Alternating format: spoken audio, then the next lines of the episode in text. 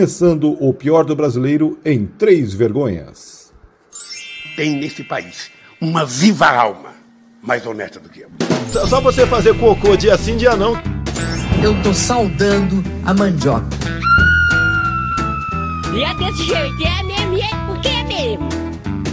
Salve geral, salve você, muito bem-vindo a mais um O Pior do Brasileiro, seu podcast semanal em que nós discutimos as incongruências tupiniquins. Tudo aquilo que a gente fala, tudo aquilo que a gente faz, mas que dá uma vergonha danada de admitir, nós trazemos a baila neste programa, neste podcast sensacional disponível nas principais, para não dizer todos, agregadores de podcast desse Brasil Baronil. E aí a gente já pede a sua gentileza que você deixe as suas estrelinhas mande o seu comentário. Quer mandar o comentário por e-mail? O pior do brasileiro podcast arroba gmail.com.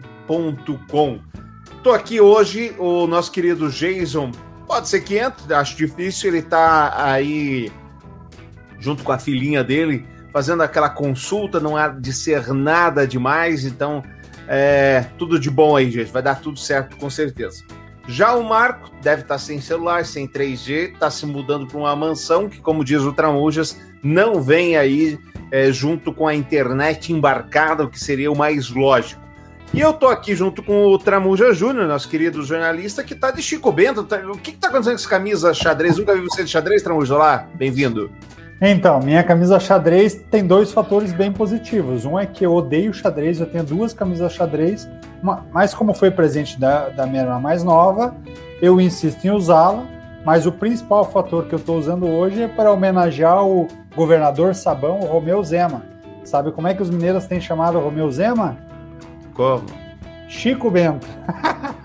Chico Bento. Nada melhor do que essa camisa para lembrar os mineiros que o governador Chico Bento deu uma ensaboada bonita hoje na Folha de São Paulo. Bom, vamos começar então. Eu quero me valer aqui do estado de Minas, do artigo do Ricardo Kertzmann. Confesso que eu não, não tinha lido o Ricardo Kertzmann até então. Tem um texto bastante provocante e ele fala exatamente sobre esse assunto. O Galáctico, cheio de salto alto, levou uma sapatada do Cruzeiro, que é o, Galo, né? O Atlético É isso aí cheio de brilho, comprovando mais uma vez que o jogo é jogado e futebol é bola na rede. Aí, para quem não acompanha o futebol, é que estava se prevendo uma goleada histórica do time do Atlético Mineiro, que custa 545 milhões, é, contra o Cruzeiro, coitado, segunda divisão, custa 90 e ainda está devendo tudo. Banho tomado, cabeça inchada e lá vou eu passar raiva. Leio a entrevista do governador Romeu Zema para a Folha e juro que o entrevistado foi um tucano chamado Jair Bolsonaro. Sim, porque Chico Bento, que é o Romeu Zema, não respondeu nada do que lhe foi perguntado. Ora desviando do assunto, ora ficando sobre o muro, ou deu declarações dignas do amigão do Queiroz. Queiroz, você lembra? Aquele que aparece na casa dos outros sem ser convidado. O governador mineiro, além de repetir várias lorotas do pai do senador das rachadinhas, entendedores entenderão, e da mansão de 6 milhões de reais, idem, disse que há certa perseguição ao presidente e que as críticas são exageradas. Exagerado, meu caro Zema, diz o jornalista, são 350 mil mortos por Covid-19. Mas não só. Em defesa do devoto da cloroquina, o político do Novo, o partido, disse ser injusto o rótulo de genocida atribuído ao mesmo, pois há países com mais mortes por milhão de habitantes, e até mesmo entre os estados brasileiros a diferença nas taxas de mortalidade. Ocorre que nenhum destes países ou estados o chefe do executivo negou ou minimizou a doença.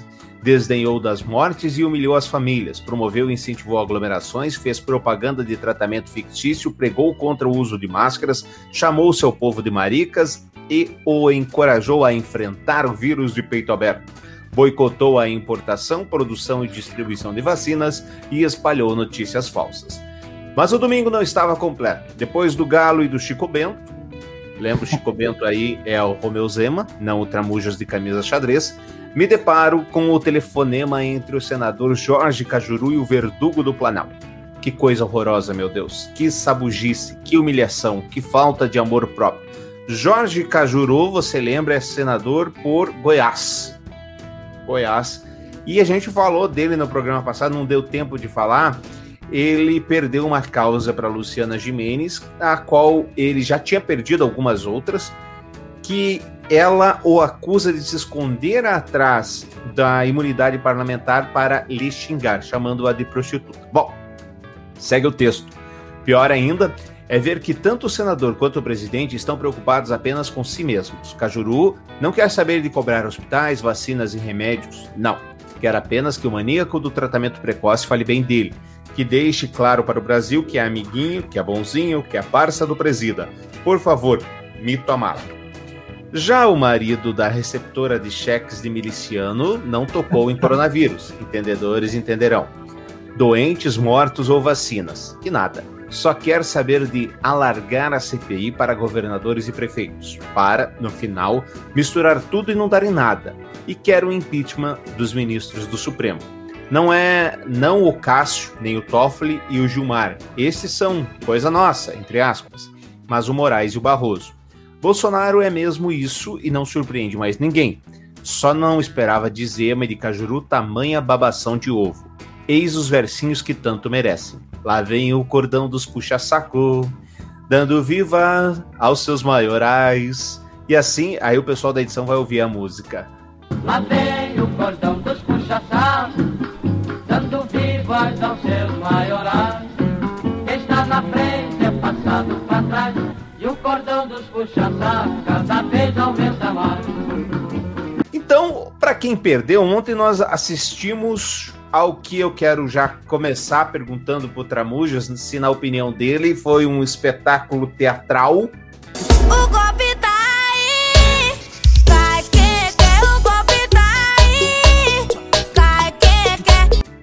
É uma, um combinadinho ali entre Cajuru. Cajuru divulgou um telefonema entre ele e Bolsonaro. Esse telefonema foi editado porque dentro desse telefonema o Bolsonaro falou que queria sair na porrada com o Rando- Randolph Rodrigues, o Harry Potter do Senado brasileiro. E, e um metro e, Isso. e, e 50 de pura estatura. pura- de puro músculo, né? É, foi editado. Nessa ligação, o senador Cajuru, qual eu estou decepcionadíssimo com o Cajuru, a gente já pode falar das relações dele com Sócrates, com o Juca Kifuri, que são pessoas conhecidas aí eh, pelo seu extenso serviço eh, à- à democracia, por assim dizer. Enfim, ele pedia para o Bolsonaro separar o joio do trigo, não é mesmo, Tramujas? Que ele, Eh, que ele não estava junto com essa CPI se não fosse para investigar governadores e também prefeitos, e que ele queria apoio para a saída de ministros do STF. Primeiro, Tramujas, vergonha alheia sim ou não? Teatro sim ou não? Cajuru merece punição sim ou não? É motivo de impeachment um presidente pedir que um segundo poder interfira num terceiro para impeachment de seus ministros, sim ou não? Qual é? Vamos, vamos fazer um ping-pong, que é tanta pergunta que eu já até esqueci a primeira. Teatro sim ou não? Total, total. O Bolsonaro, todos nós sabemos que de improviso é pior que a Dilma. Que a Dilma, além de falar os absurdos, mas pelo menos ela, ela tinha uma espinha dorsal na fala. Agora o Bolsonaro no. no- Então, é, o Bolsonaro a gente sabe que não faz nada do improviso. E ele improvisado, se ele estivesse improvisando, ele teria escrito na mão, né? Lembra? No primeiro, no único debate que ele participou, que ele precisou, que ele precisou levar a informação ao vivo no debate, tudo lá, ele parecia aqueles alunos relatos que passava mais tempo colocando a cola na mão do que estudando. Então a gente deveria a cola na mão do, do Bolsonaro hoje, né? Para ele ter respondido o Cajuru ontem. Não teria lavado a mão, obviamente, então não gosta do álcool em gel e muito menos de lavar a mão, então a gente já a gente descobriria no ato que ele tinha se preparado para fazer esse, esse bate-bola, entre aspas, com o Cajuru. Cajuru Então, foi convidado. Cajuru foi convidado a se retirar do partido, quase expulso. Ah, tá certo? Eu acredito que sim, porque a atitude do Cajuru, absurdamente, como é que eu posso dizer, é, ajoelhadisticamente, o Cajuru, acho que ele reza por aquele, tem um ditado famoso que diz o seguinte, que o, o corrimão, é, o saco do chefe é o corrimão, é o corrimão do sucesso. Eu acho que o É. Cajuru, indo para esse lado político, acho que ele achou, achou o corrimão do sucesso dele, se abarcou e abocanhou parte do saco do Bolsonaro para ver se de alguma forma ele consegue escalonar alguns passos na hierarquia política, sair um pouco do baixo clero e ascender ao alto clero. Pouco provável, pouco provável.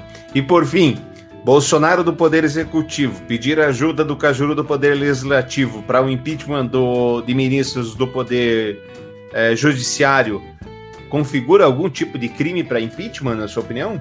Isso fere a Constituição brasileira, né, de, de autonomia dos poderes, a independência dos poderes. É óbvio que eles são poderes que, que interagem, um poder interage com o outro, mas cada um dentro de uma, de uma atuação. A maneira como o áudio foi vazado e a forma como foi feito parecia muito carta marcada, né? Tô combinando o jogo, vou fazer desse jeito, você faz daquele outro jeito, você manda, direciona desse jeito. Na verdade, parece-me parece muito com. com, com, com ele, ele criou a ideia do, no jornalismo, a gente tem um jargão que a gente chama de, de é, balão de. Ele criou um balão de ensaio. né? Ele criou, uma, ele criou um- uma cortina de fumaça para ver de que forma aquilo seria aceito. Se fosse bem aceito pela sociedade, não, pois é, foi estratégia minha, fiz desse jeito, seria daquele outro jeito. Como pegou mal a maneira como isso aconteceu, o que, que agora o Bolsonaro está alegando? Que ele não autorizou a gravação e que foi do improviso. Ele falou de forma improvisada, que não, que não foi nada direcionado, que não foi um. Que não um sabia que estava sendo gravado. Exatamente. Então, é basicamente a estratégia deu ruim. Era um movimento e uma gravação para. Era um movimento e uma gravação muito clara e estratégica, tanto do Cajuru quanto do Bolsonaro, para jogar uma pressão para o Supremo Tribunal Federal.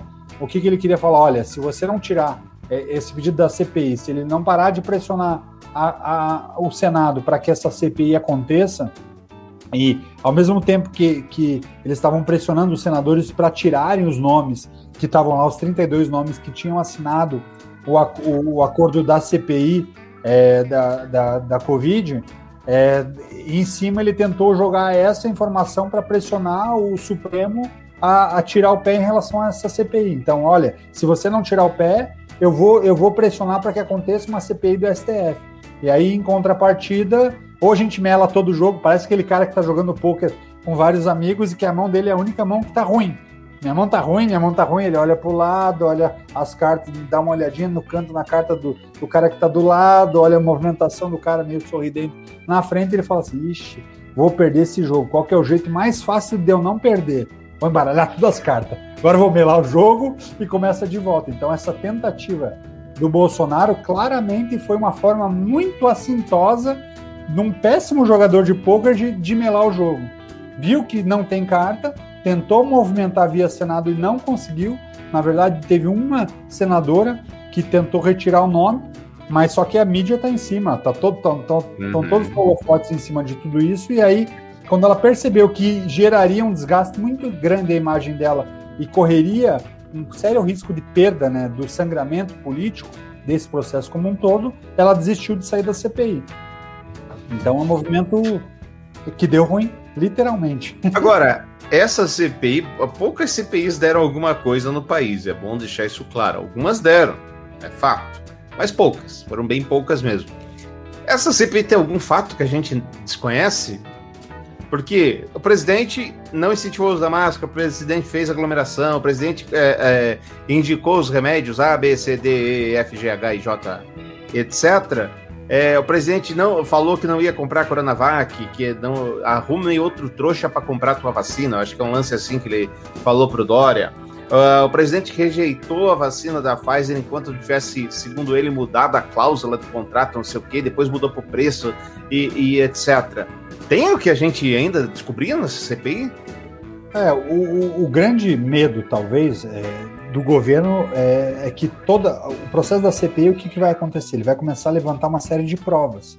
Então, tudo que a imprensa já traz, os movimentos que o próprio presidente já gravou, ele filmando lá, levantando para a EMA uma caixinha de cloroquina, ele levantando para o público como se fosse um troféu, só faltou beijar, como, como os campeões, os capitães do Brasil da- da- da- do futebol, o Bellini, Carlos Alberto, como o Dunga, o próprio Cafu levantar na taça de campeão da Copa do Mundo. Só faltou o presidente beijar o- a caixinha do cloroquina e levantar como, como um título, né? Conquista de um título. Então, o próprio Bolsonaro ele criou contra, provas contra ele. E o que, que vai acontecer com essas sindicâncias? Ele vai começar a trazer, vai, vai, vai começar a pontuar, pontuar as diversas falhas que o governo cometeu na- na- no processo decisório e, ao mesmo tempo, ele vai servir de arma para o cidadão comum que se, se, que se sentiu de alguma forma ofendido ou que sentiu que, re- recebe, que teve o impacto da- do não combate do governo federal em relação à pandemia, para esse cidadão comum entrar com uma ação judicial e, de, de alguma forma, pedir ressarcimento da, da União. Então, vai criar vários movimentos e também pode correr o risco do próprio presidente ter que, tenha que responder com processos longos que podem gerar desgaste ainda maior para um próximo, para um impeachment próximo. Então, ele sabe que isso vai gerar barulho, sabe que a mídia vai explorar de maneira muito forte algumas questões e vai destacar algumas questões, só que quando ele levantava a cloroquina lá atrás, é, quando eram 30 mil mortes, 40 mil mortes, era um cenário. E dizia que aquilo ia diminuir o impacto de mortes. Agora ele tá, a gente vai trazer números e fatos depois de todo aquele balbúrdia, depois do, do pré-Covid que ele lançou em Manaus e dois, três meses depois explodiu o caso de mortes por causa do Covid, depois de ter, ter, ter aparecido uma segunda cepa do, do a cepa do, do Covid é, em Manaus que se tornou mais, mais, mais mortal do que, do, do que a original. Então, agora é o cenário que ele levantou versus o impacto que a decisão que ele tomou causou. A não compra da vacina, a demora para vacinação, o processo de vacinação no Brasil que parece aquela corrida, parece que você tem um carro de Fórmula 1 que tem um tanque para dar meia volta, né? Você dá uma é, não, pode dar, vem, vem com o governador do Paraná que fala, vamos vacinar de domingo a domingo. Daí todo mundo se prepara.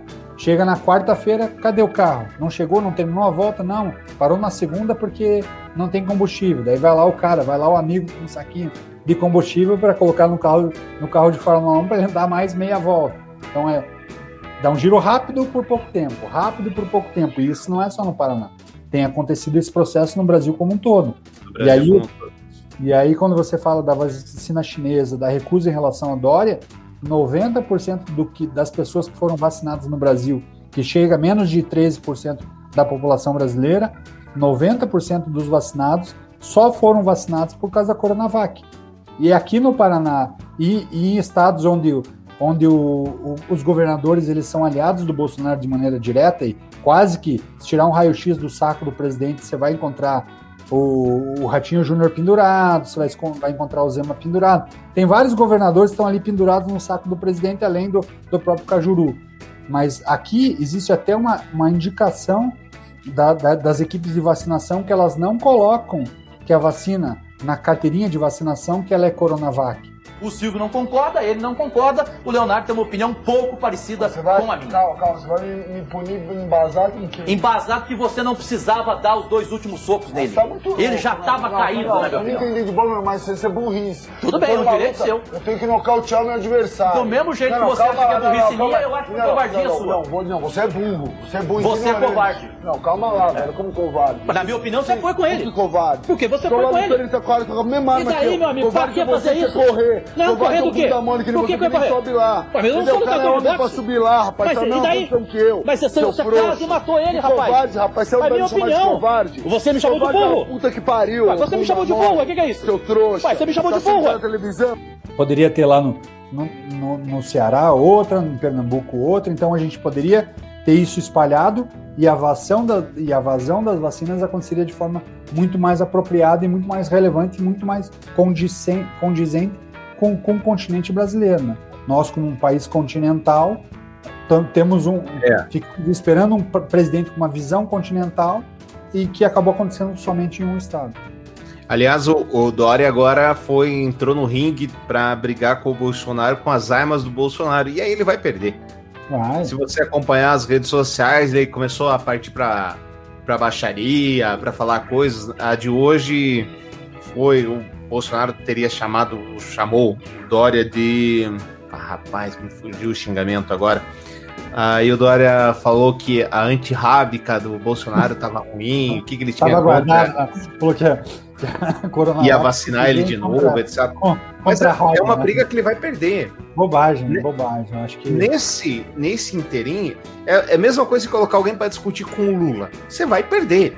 Não importa se você tem todos os números do mundo. E tem uma, tem um, um- uma história velha, né? Que o, o Lula fez lá uma abertura junto com o Jaime Lerner. Ele falou: Ah, no Brasil tem 20 milhões de crianças na rua. E o Lerner falou para ele: É, mas tá louco, presidente? Se tivesse 20 milhões, a gente não conseguia nem andar na rua. É, companheiro, senão ninguém ouve a gente.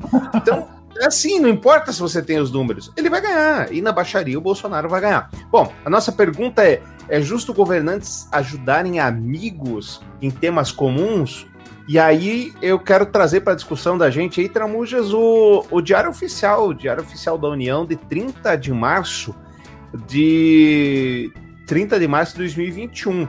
O contrato da EBC, que é a antiga TV Lula, é bom a gente deixar claro isso, é a antiga TV Lula, que ia acabar, ia ser uma da. A segunda medida, a primeira ia ser acabar com a reeleição, né? A segunda ia ser acabar com a TV Lula. Então a EBC, contratante, empresa Brasil de Comunicação, contrata a Rádio e Televisão Record, CNPJ tal, objeto licenciamento dos direitos de exibição da obra audiovisual intitulada Os Dez Mandamentos, primeira e segunda temporadas, no valor de R$ 3 milhões 207 mil 67 reais e 92 centavos, vigência de 18 meses, a contar a partir de 15 de março eh, de 2021. A assinatura aconteceu no dia 11 de março eh, de 2021 também, no processo número tal, Bruno Freire, gerente da Central de Operações. Bom, e aí nós temos várias coisas para a gente falar sobre isso. Primeiro, a gente precisava, a, a empresa Brasil de Comunicação precisava comprar uma novela que já passou, quer dizer, primeiro que todo mundo já sabe o final dessa novela, né? Que é uma novela bíblica, é só pegar ali a, a Bíblia e ler. Mas ela já passou e foi grande sucesso. Além de ser grande sucesso, eh, ela passou no cinema também. Tem um filme disponível aí, na, acho que tem na Netflix, tem na Globo, tem na Telecine, tem em todo lugar. A gente precisava comprar isso. E em comprando, vamos imaginar que a gente precisava comprar. Será que a gente não poderia abrir ali uma licitação? Porque tem, por exemplo, a TV Aparecida que faz grandes. é, a TV Aparecida, não, a TV a Rede Vida faz grandes produções também, né? Será que a gente não tinha que fazer uma licitação sobre isso? Qual é seu pensamento sobre isso, Tramujas? É que, to- que tudo não passa de falácia, né? E aí, infelizmente, entra governo e sai governo quando a gente fala de, de governo federal e, e é importante sempre ressaltar o seguinte, que aqui a gente não é idólatra de político nenhum. Assim como a gente hoje fala e dá porrada em governador, fala, fala de presidente da república, Não fala de escapa um. senadores e deputados, a gente também batia muito forte no governo Lula, depois no governo Dilma, justamente porque eles são serviçais do povo. Então, é, porque virou político, virou prefeito, virou governador ou virou presidente, ele não é mais ou menos do que ninguém. Então, é, a- todas as ações e as atitudes elas devem ser questionadas. Eu, no- e eu não escondo de ninguém, eu votei no Bolsonaro no segundo turno por total desespero e porque eu não queria que o PT continuasse.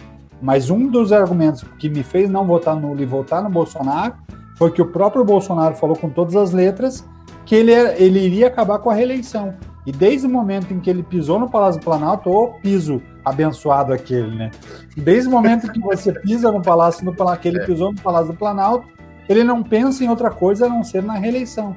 Todas as atitudes Para dele. aí, vamos ser justos. Ele acabou de falar no final de semana que ele está se lixando para 2022. Se é uma frase que eu gosto muito, ainda, até hoje eu não descobri o autor dessa frase, mas ele fala uma coisa que eu adoro e é meu mantra de vida. Se você quer conhecer uma pessoa de verdade, não observe o que ela fala, mas sim o comportamento dela. E o político ele é muito regido nisso. Vários Hum. políticos falam: não, não quero, não vou, não sou candidato. Quando você vê o cara é candidato, ganhou a eleição e tudo. Não, não vou ser reeleito. Não. Ah, não, agora eu vou encurtar o mandato de presidente, agora é só três anos. Quatro. Nunca é. O comportamento que, que, que ele toma, as atitudes que eles tomam, é muito, muitas vezes muito diferente do que eles falam. E por que, que eles fazem isso? Porque nós não lembramos. É tanta coisa e, e é tão, tão, tão comentado e é tão é, levado adiante as informações e são tão repetidas que depois é muito fácil ele chegar e falar o contrário e ninguém lembrar do que ele falou anteriormente, mesmo com gravações. E aí, às vezes, você mostra as gravações do cara de um ano antes e fala: Não, não é possível. Não é verdade, não é mentira. Já diria Fernando Henrique Cardoso. Esqueça o que eu escrevi. É isso aí. Esse vídeo foi editado. Não era bem o que eu queria dizer.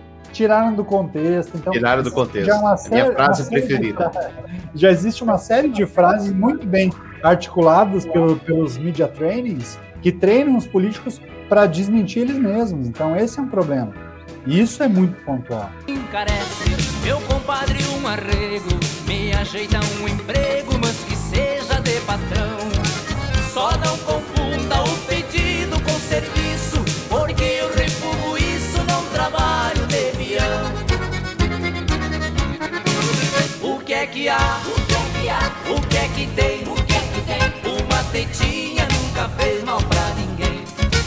Eu quero continuar aqui, mas antes a gente precisa fazer um apelo, um apelo sincero, um apelo aí para que a- a- as pessoas não sofram.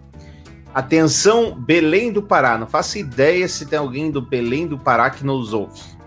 Tatiana, eu não posso e não tenho como obrigar a me querer na tua vida de novo. Mas pense, eu estou vivendo como um farrapo velho que todo mundo pisa. Desde 27 de janeiro de 2021, o dia que errei muito com você. Me desculpe. Sem você, eu não sei o que vou fazer da minha vida. Nem que eu tenha que parar o trânsito da BR-316 para gritar: Eu te amo muito, Tatiana Santos. Seu eterno Edivaldo Nogueira. ED, você está tá tatuada para sempre em mim. Ele é corno, mas é meu amigo. Ele é viado, mas é meu amigo. Ele é briguento, mas é meu amigo. Pode ser fofoqueiro, mas é meu amigo. O que, que é isso? Isso aí foi um outdoor. Tem a foto da tatuagem ali dele, que parece ser de rena, não sei. ele pedindo perdão pra Tatiana, senão ele vai parar a BR 316. Esse é lá de Belém do Pará, esqueci a cidade, já lembro o nome da cidade. Sacanagem parar a BR, né, Tramojas? Sacanagem. E tomara, pra, pra nossa sorte, pra sorte dele, que a tatuagem seja de rena, né? Ou daquelas de chicletes, né? Eu acho que a Tatiana não volta, não, hein? Então, Tatiana, fica o nosso apelo. Volta, Tatiana, volta, volta sim. E, as- e mais um, eu quero trazer uma frase do cancioneiro nacional, uma frase aí que mostra toda a intelectualidade do Brasil. Abre aspas. Lockdown é o oposto de distanciamento social. No lockdown, as pessoas são condenadas a ficarem confinadas em casa aumentando a proliferação do vírus. Bolsonaro Eduardo 2021, Tramujas. Não, você é burro, cara, que loucura. Como você é burro, que coisa absurda. Isso aí que você disse é tudo burrice. Burrice. Eu não, não, não, não consigo gravar muito bem o que você falou porque você fala de uma maneira burra. Esse cara é um gênio, né, cara? Impressionante.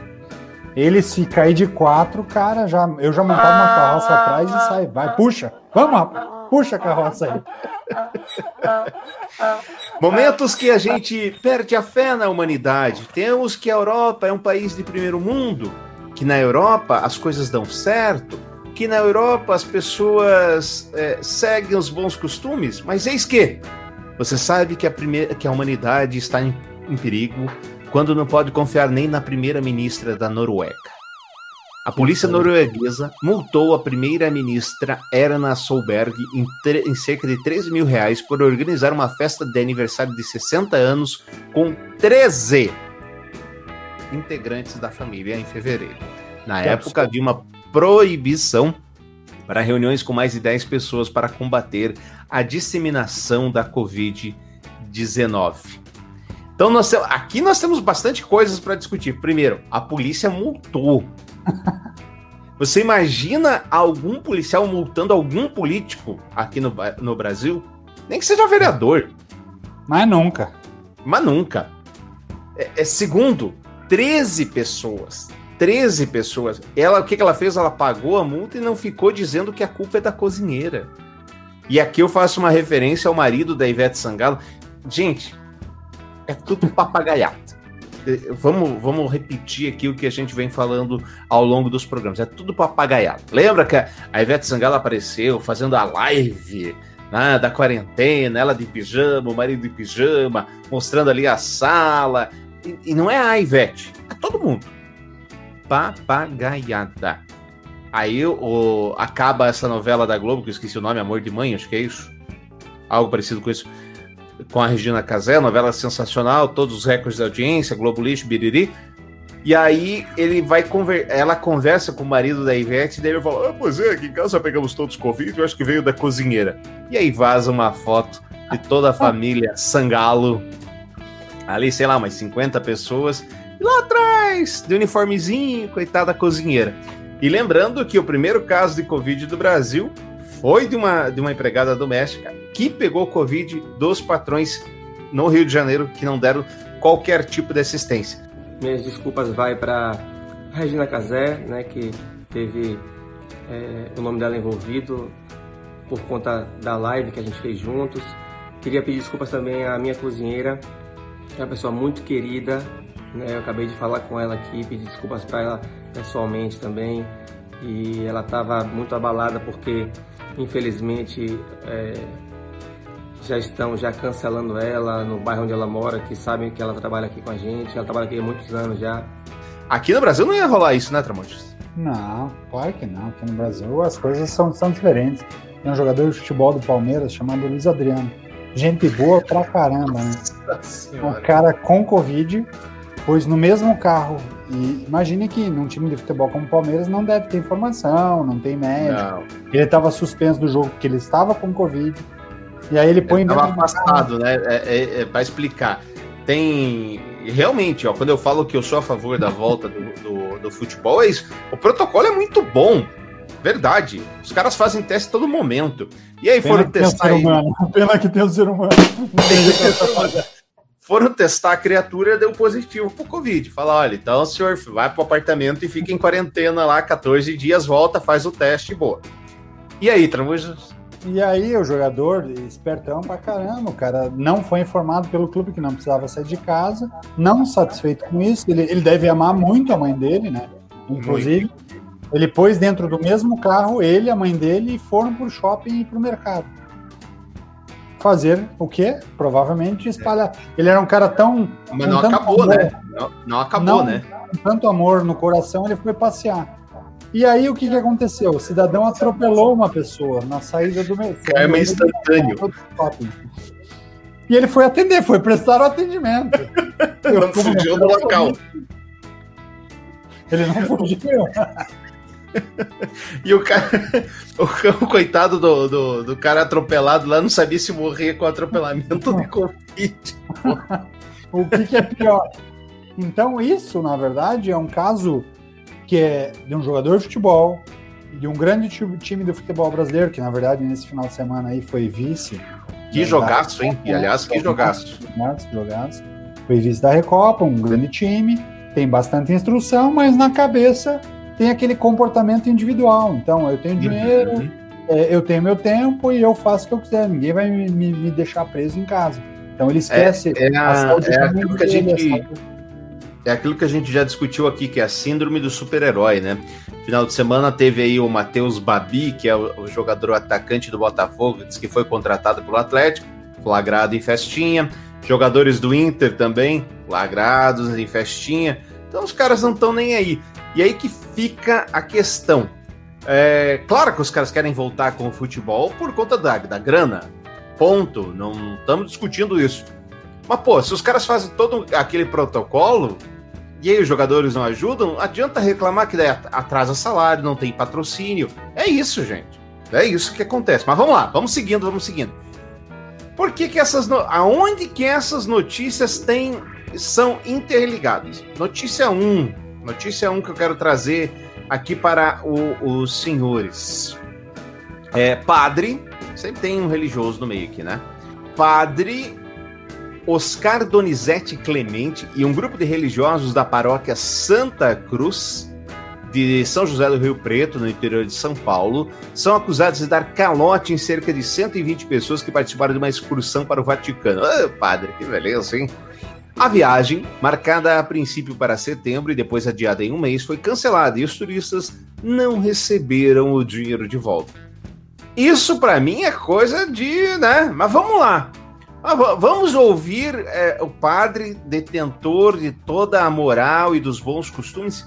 O que é que ele fala sobre a questão da missa sem público? Padre querido, o senhor pode falar pra gente? Os cuidados possíveis. Ter presença do povo na celebração. Uhum, Porque na igreja se pega Covid. claro. Nos ônibus lotados, nas festas. É o mesmo papinho sempre, né? Ninguém fala nada. E por outro lado, as nossas autoridades religiosas que não, que tem medo, só pode ser medo. Esse acordou com o pé esquerdo mesmo, né? Xingando todo mundo. incompetentes, não bate de frente com esses vagabundos. Abaixam a cabeça e dizem amém. Isso em âmbito católico, em âmbito evangélico. Por que, que isso está acontecendo? Hum. É por causa do Partido Comunista Chinês. não, não, não. Bando de vagabundo É. não quer mais que Deus esteja presente. Aí, Tramojas. Então, olha, foi por isso que tudo aconteceu.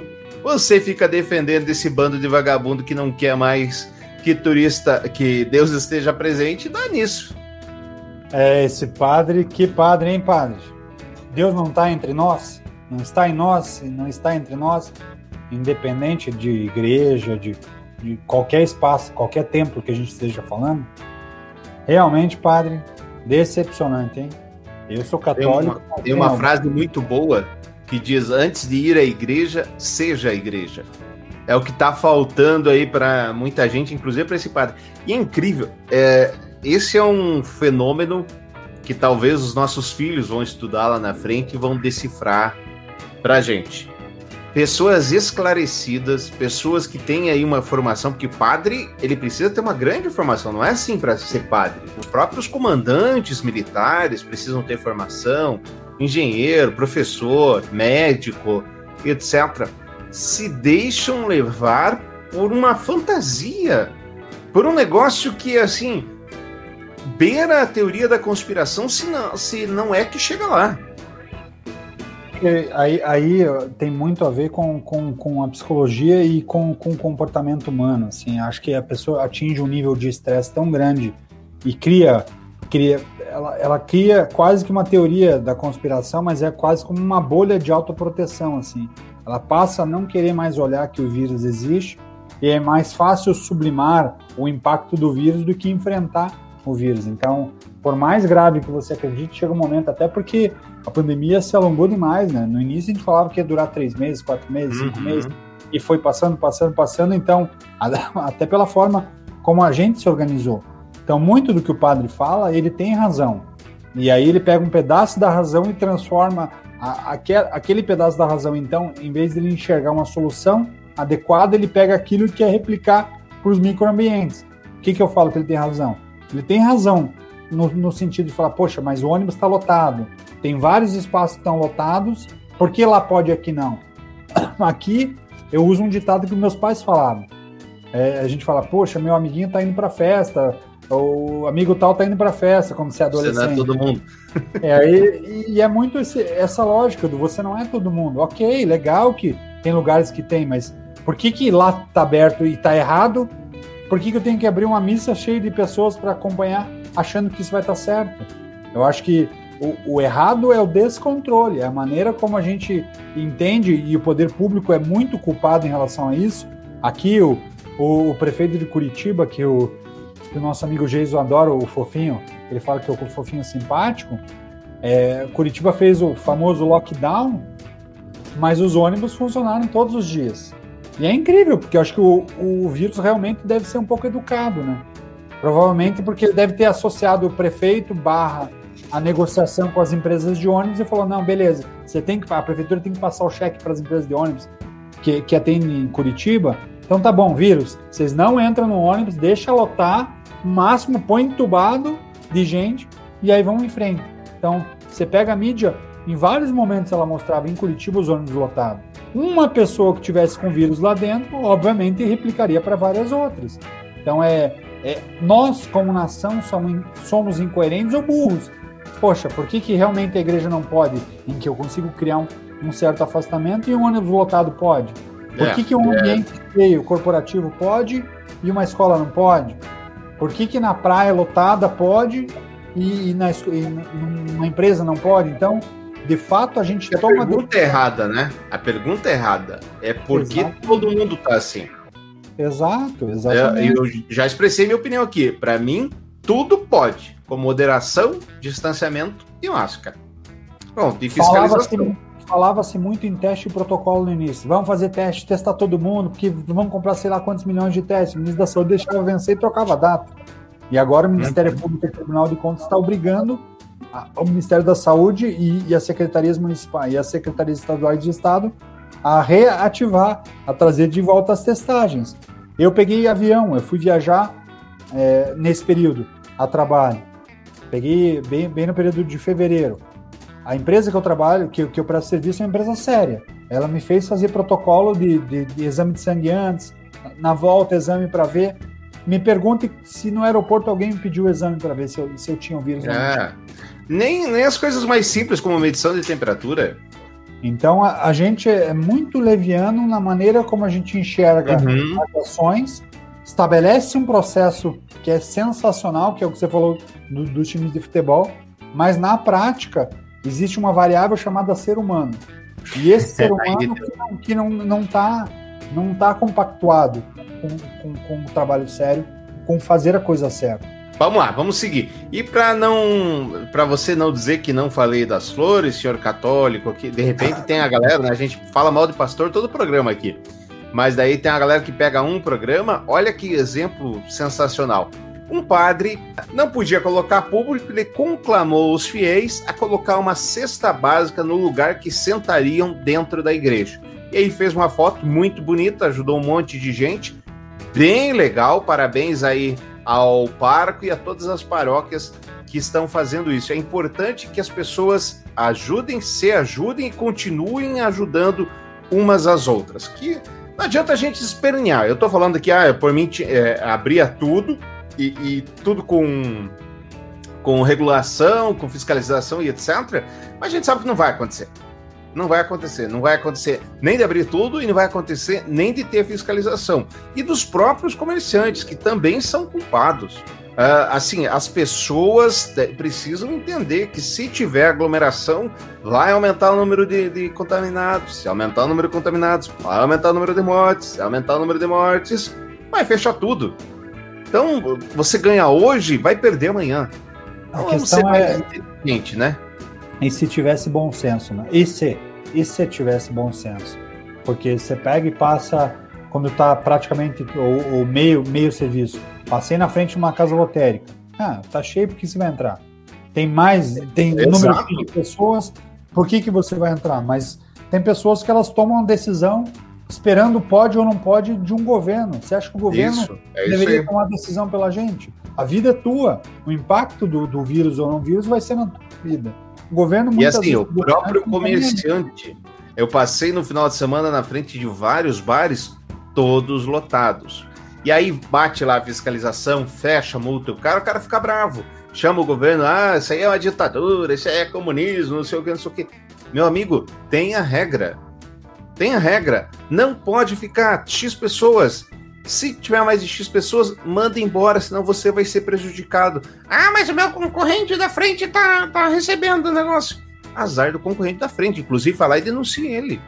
Mas sabe qual que é o problema do vírus? É É ele é- pacífico. É. o problema do vírus é que ele é invisível. Quer, quer ver um processo onde o bom senso funciona bem? Tem uma praia bem boa, era bem boa para pegar, pegar onda lá no, lá no Recife. Aí, tipo, entra um, entra um surfista, pega onda bonita, legal. Entra dois, três. No terceiro, no quarto surfista que entrou, vinha um tubarão e comeu. No quinto entrou, comeu. No sexto entrou, comeu. Pergunta agora quantos surfistas tem lá nadando lá. O, o, o vírus, o problema é que ele não deixa rastro. Você não sabe onde você pegou, quantas pessoas morreram porque estavam ali. Pera aí, naquele espaço pera aí. O marido da Ivete Sangalo sabe que pegou da cozinheira. Pois é, né? Se o senhor não sabe, é um problema seu, ele sabe.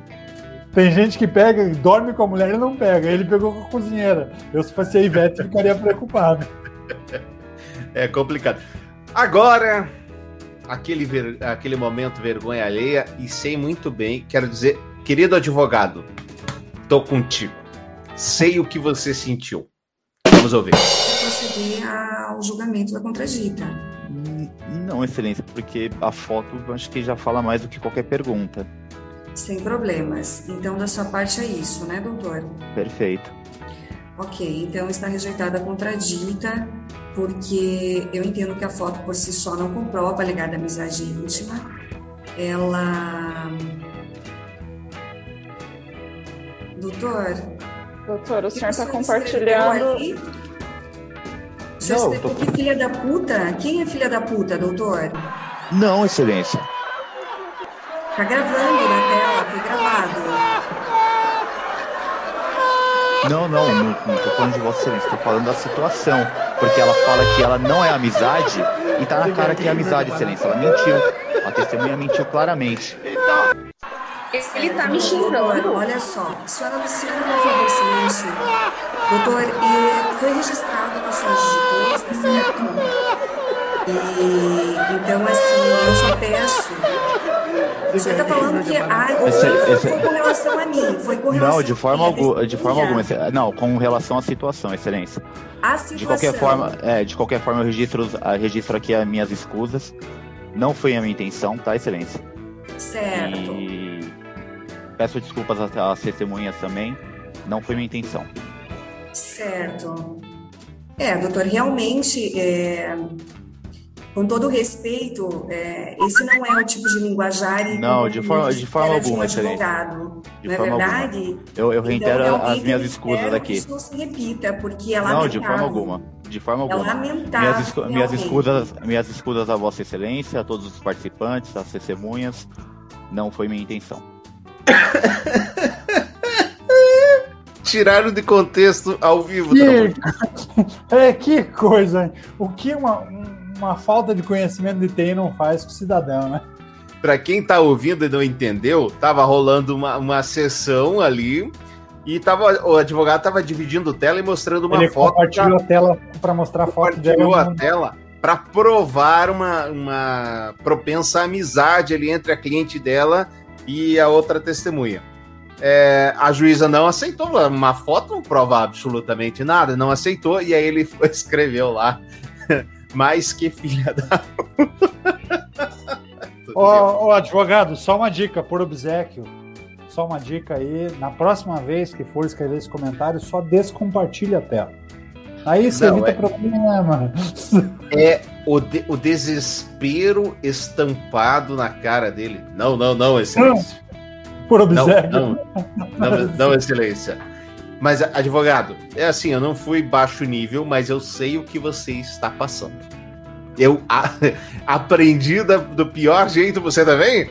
Aprendi do pior jeito possível. Então, Tamo junto, Tamo tamo junto. Olha que, que eu não gosto de advogado, não, isso não é. E essa advogada, ela se, essa juíza se retirou do caso. Ela disse que qualquer tipo de decisão pareceria que ela estava agindo errado.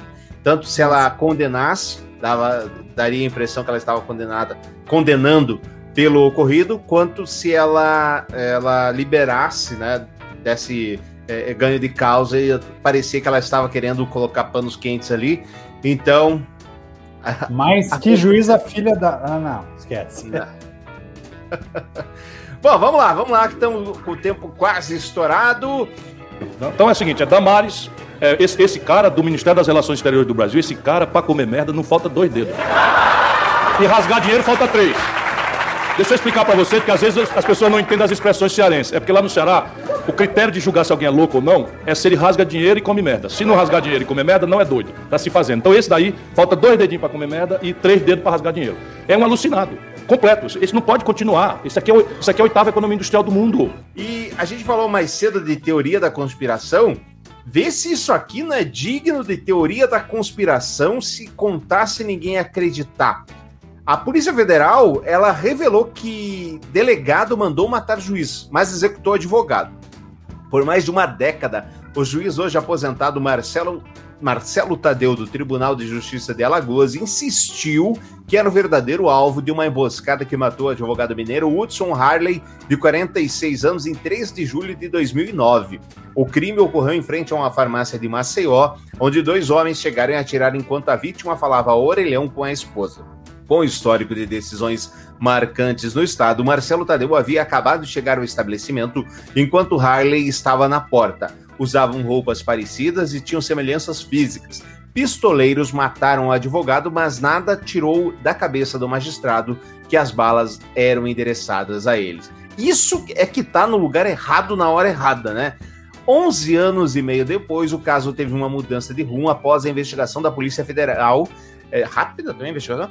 Dentro de um inquérito Ah, aberto. o STF no- pagou 140 para dar vitória para a Princesa Isabel lá atrás. Isso, exatamente. O inquérito confirmou a tese de Tadeu de que houve um erro de execução e que ele era para ser a vítima. O mandante do crime foi uma surpresa.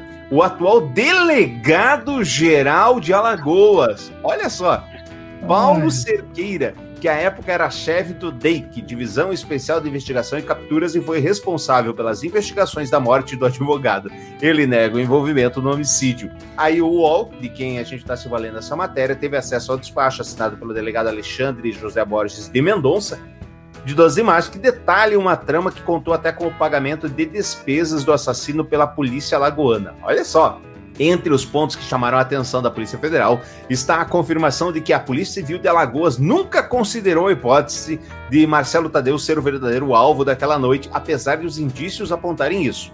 Diziam que era esquizofrenia minha, que estava inventando coisas. Bati a porta do judiciário, tive resposta zero.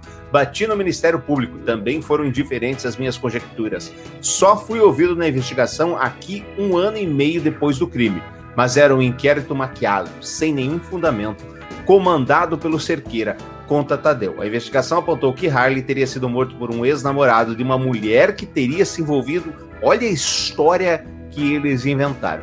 Durante os anos de espera, Tadeu chegou a conhecer a mãe e a viúva do advogado mineiro morto, que nunca viram qualquer, viam qualquer motivação para que fosse assassinado. E ele estava hospedado em Maceió, para onde veio a trabalho como inspetor de qualidade da construtora OAS. A família do advogado nunca teve dúvidas de que a morte teria ocorrido por engano. É um filme, né, Tramujas? É a teoria da conspiração na veia. Enredo, enredo bravo, né? E se a gente puder rir um pouquinho, claro, é, uma lição fica, né? As mulheres não gostam muito dessa lição, mas para mim já ficou uma lição. Se você estiver sendo perseguido por alguém, copia a roupa de alguém, né? Pelo menos não é 100% de chance que você vai ser morto. Tem 50% de chance de ser morto. Meu Deus, Tramujas, meu Deus do céu. Bom, nós temos aqui é, nove minutos ainda de, de programa. Então eu vou falar o que a gente não vai falar. Olha que coisa estranha. Hashtag o Brasil ama Bolsonaro lidera ranking mundial de postagens por robô. Noiva descobre na Inteligência cerimônia. artificial, então, é isso? Sim, opa. Noiva descobre na cerimônia de casamento que a sogra era a sua mãe. Eita, e a irmã vai casar com o irmão? Como assim? Hã? Pois é. Aí pararam a cerimônia, foram conversar, chamaram a mãe do noivo, falaram: "Vai, bem no fim, o negócio é o seguinte: eu adotei ele, então não são irmãos, podem casar. Que sorte. Inacreditável isso. É inacreditável. O dedinho É. bom da, da noiva, hein? Pra achar o. Que isso? Aí, Tramujas, eu quero falar, a gente filosofar aí nos oito minutos que nos restam.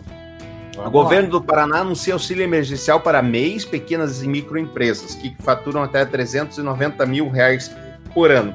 O auxílio serão tre- 250 reais por mês, quatro parcelas. Eu critiquei bastante aqui na nossa pauta interna e você deu uma defendida ali para dar uma passada de pano. Eu quero que você explique por quê. É, quero, que- quero falar também que ranking de bilionários da Forbes tem 11 estreantes do Brasil. E aí há uma comoção em redes sociais, para variar, se perguntando como é que no momento em que tanta gente passa fome, que tanta gente perde emprego, nós estamos fazendo bilionários. Isso tem relação?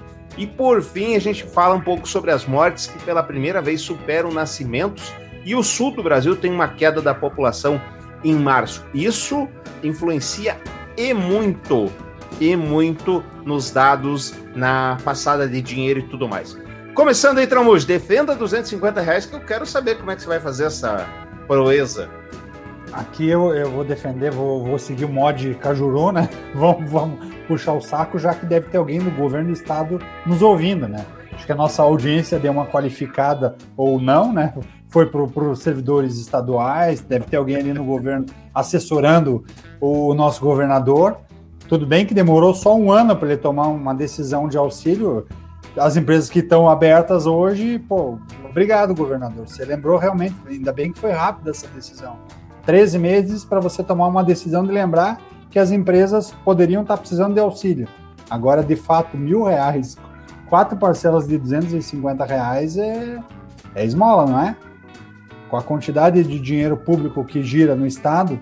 Então, eu achei, mas você mudou de opinião, pô? No nosso grupo interno, o senhor estava defendendo, até por isso que eu trouxe a, a aqui, a, a decisão. É, eu achei positivo a lembrança. Eu acho que tem sim que ajudar os, tem sim que ajudar os empresários, mas a, o tamanho da dose, ok, eu tô morrendo de fome. Você vai me dar uma colherada de feijão com arroz, legal? Não vou morrer de fome, mas uma colherada de feijão com arroz, daqui a duas horas eu tô com fome de volta. Então é, Você veja É. assim, ó. Se, se você pega o limite de 360 mil dividido por 12, quer dizer que um cara, que é uma empresa que lucra 30 mil por mês. Ou fatura. Lucra não é a. a- fatura, ele 30 tem mil por mês. pega no pior do cenário, que ele tem uma margem de 5%. Exato. 250 reais faz o quê? Divide com os funcionários que estão fechados? Né? É muito pouco. É muito... E não tem nenhuma renúncia de impostos. E isso me deixa bastante preocupado, porque você tem uma postergação de pagamentos. Bom, É uma colher com feijão que você está falando aí. Você tem uma postergação de pagamentos, mas não tem uma renúncia fiscal para ajudar. Não me entra na cabeça, por exemplo, teatro, cinema, casa de festas, casa de shows, é, terem que pagar qualquer coisa, tipo IPTU, ISS, INSS. Não me entra isso na cabeça. Os é caras absurdo. estão fechados há um ano e meio. E é absurdo Ah, mas tem que estar repassa, fechado. Não estou discutindo isso. Não, tem não que estamos estar fechado, mas com aporte do Estado. Então, as medidas e Claro. as pressões que elas acontecem, as pressões que, que o governo acaba sofrendo por, por- através dos empresários, elas são justas, porque os empresários falam, beleza, você está me dizendo que eu tenho que fechar. Ok, a gente entende. Mas eu só, eu sozinho pago a conta do Covid, e, e é Isso. isso que tem acontecido não só com as pessoas físicas, com o colaborador, com o trabalhador que, que, que, é, que é o assalariado, com o trabalhador autônomo, com, com o pequeno empresário. Ele, ele é obrigado a, a travar a receita e, ao mesmo tempo, manter em dia os impostos. Então, não faz o menor sentido. E o governo do estado do Paraná não fez mais. Eu achei honesto a lembrança, mas o valor de fato é absurdamente ridículo. E é absurdamente É, ridículo tá não exemplificando aqui o-. A gente está exemplificando o estado do Paraná, mas isso se repetiu no Brasil todo. Todo ninguém, ninguém, ninguém abriu mão de receita. Nem o governo federal. O governo federal também fez uma postergação de receita. Aí o que acontece? O governo federal, ele uh, talvez seja o mais mocinho dessa história toda, porque ele se endividou. Ele não abriu mão de receita, mas ele se endividou para fazer lá o auxílio emergencial, para fazer é, outras ações de, de empréstimo bancário que não chegaram na ponta, mas enfim, estava lá é, e etc. Mas os governos estaduais só lucraram. A verdade é essa: é que os governos estaduais não tiveram prejuízo na pandemia. As prefeituras né, né, muito menos, prefeituras menos, tiveram menos é, custo também, porque se olhar a movimentação de pessoas diminuiu, então eles, eles também reduziram o custo dos escritórios do governo, escritórios é, do Uhum. município, então teve, teve várias reduções de custo, e até por isso que quando o Bolsonaro e a equipe dele contesta alguns governadores e prefeitos, faz muito sentido no, no sentido de que boa parte deles aproveitou parte da receita extra que o governo federal redistribuiu para os estados para deixar as contas em dia. Ok, é papel da gestão pública fazer isso. Só que eu acho que num cenário emergencial, o custo deveria vir para o município sim, deveria ter para o estado sim, assim como aconteceu para o governo federal. E a gente vê pouca movimentação. As próprias assembleias le- legislativas, não só do Paraná, mas de todos os estados brasileiros, você não vê o- a, devolução da receita em prol da sociedade, você não vê deputados, vereadores falando, não, pode cortar 20% do meu salário, 15% do meu Não. salário. pra- e eles pra- são caras de pau. São caras de pau apresentando nota de gasolina. Que nota de gasolina, meu querido? Você estava trabalhando de casa, não podia sair. Que nota de gasolina? Que nota de restaurante? Eles são caras de pau. Essa é a verdade. Caras de pau. Sangue é- sucas do dinheiro público. Saudade do velho Dalborga. É, e, e muito nessa linha do, do, do- deixando o, o seu povo morrer, vendo as pessoas com uma dificuldade gigantesca, e falta um pouco também de uma leitura é, mais macro do impacto. É, pensando que aqui as pessoas estão sendo vacinadas, que é um movimento importantíssimo, que é um investimento do Estado, do município, mas, mas que acontece a partir da receita que todos nós geramos, que é a é riqueza que nós, como cidadãos, geramos. É, e aí você vê a- as baixas leituras ali, sim, era o momento de pedir a doação das pessoas que estão sendo vacinadas para ajudar quem tem menos. E você vê, vê pouco dessa coordenação da doação de alimento no ato da vacinação para ser repartido e para ser dividido para as pessoas que estão passando fome. Então, são estímulos também que faltam. Eu só vi isso acontecer em Pernambuco e no Ceará. Mas os outros estados você não vê uma coordenação mais inteligente dentro desse processo como um todo. É bem complicado. Bom, não vai dar tempo da gente falar dos outros temas. Semana que vem, Tramujo, vamos retomar que eu quero falar sobre esse lance aí dos bilionários. Quero falar sobre esse lance das mortes superando nascimentos e também sobre essa história que só rico lê. Né? Então, é, é, é, o iatezinho não precisa pagar imposto, tá tranquilo. Jet ski não precisa, tá tranquilo. Jatinho não precisa, tá tranquilo. E Mas livro. Aqui, é, Hum. aqui é, é bem engraçado mesmo, né? As pessoas, algumas pessoas falam, não, como assim não paga imposto? Não paga. Você paga o imposto na venda como qualquer movimento de compra e Sim. venda. Mas o, se você tiver um iate, você não tem IPTU. Você tem uma, uma taxa de lic- licenciamento, mas você não paga o IPVA. Como se fosse um IPVA para avião. IPVA para barco, IPVA para jet ski. Então, esse custo, por mais que um, que um barco valha milhões, você, não, você tem zero de imposto ali anual. Enquanto o, o- o motoboy, o trabalhador que tem lá o seu carrinho para trabalho, É, paga perante a lei, perante a lei, quem tem um Fusca tem mais custos do que quem tem um iate. Perante a lei. Ah, mas tem a Marina. Bom, Você põe o que você quer na Marina. Você pode deixar lá parado em águas internacionais. E aí, tudo bem. Muito obrigado a você que nos acompanhou. Semana que vem, segunda-feira, 8h15, talvez com o time completo. Nós estamos de volta aqui no Pior do Brasileiro, que você pode acompanhar tanto pelo Facebook quanto pelo YouTube. Você que nos acompanhou pelos agregadores de podcast, fica o nosso agradecimento e o nosso pedido. Deixe as suas estrelinhas, compartilhe e assine o nosso canal. Tchau, Tramujas! Valeu, um abraço! Semana que vem a gente tá de volta. Tchau!